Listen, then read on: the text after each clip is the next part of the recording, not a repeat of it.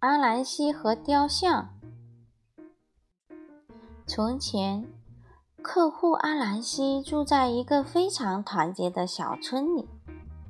有一天，村长召集了村里所有的人，他提议建一个农场，这样发生饥荒的时候，大家就不用挨饿了。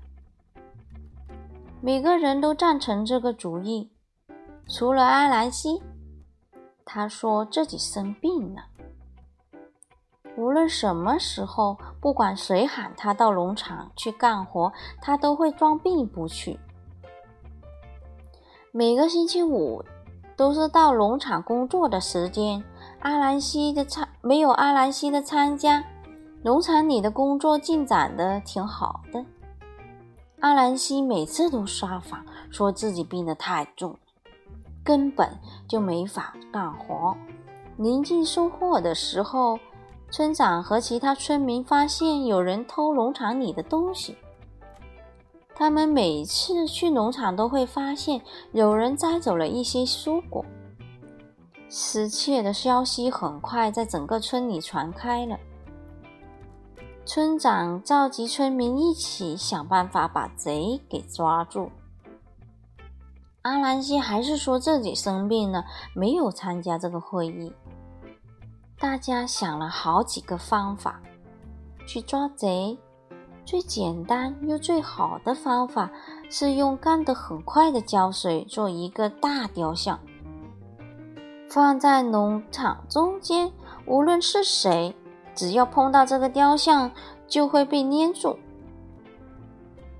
第二天晚上。阿兰西出门继续他那鬼鬼祟祟的夜间活动，村民们抓贼的计划他一点都不知道。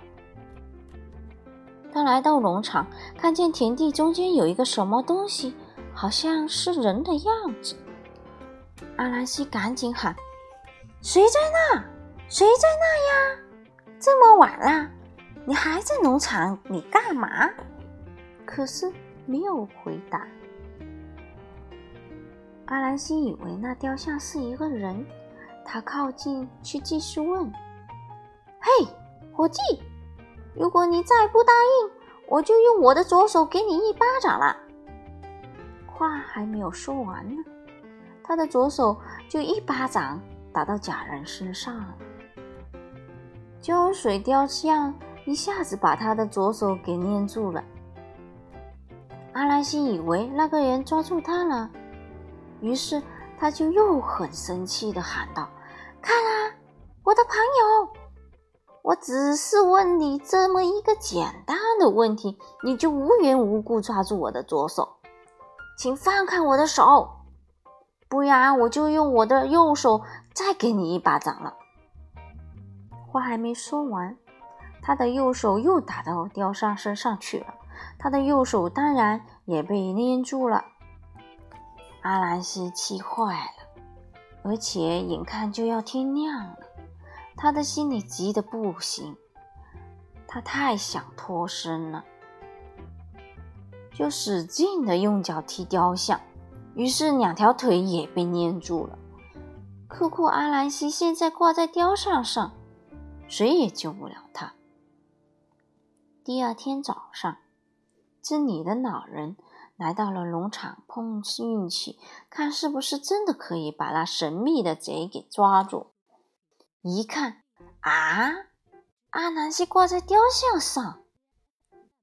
很快，村里的人都知道了这件事，大家都跑来农场来看挂在雕像上的阿兰西。这对阿兰西和他家人都实在是太丢人了。村里的人都把他。村里的人把他从雕像上放下来，纷纷取笑他。这丑实在是丢大了。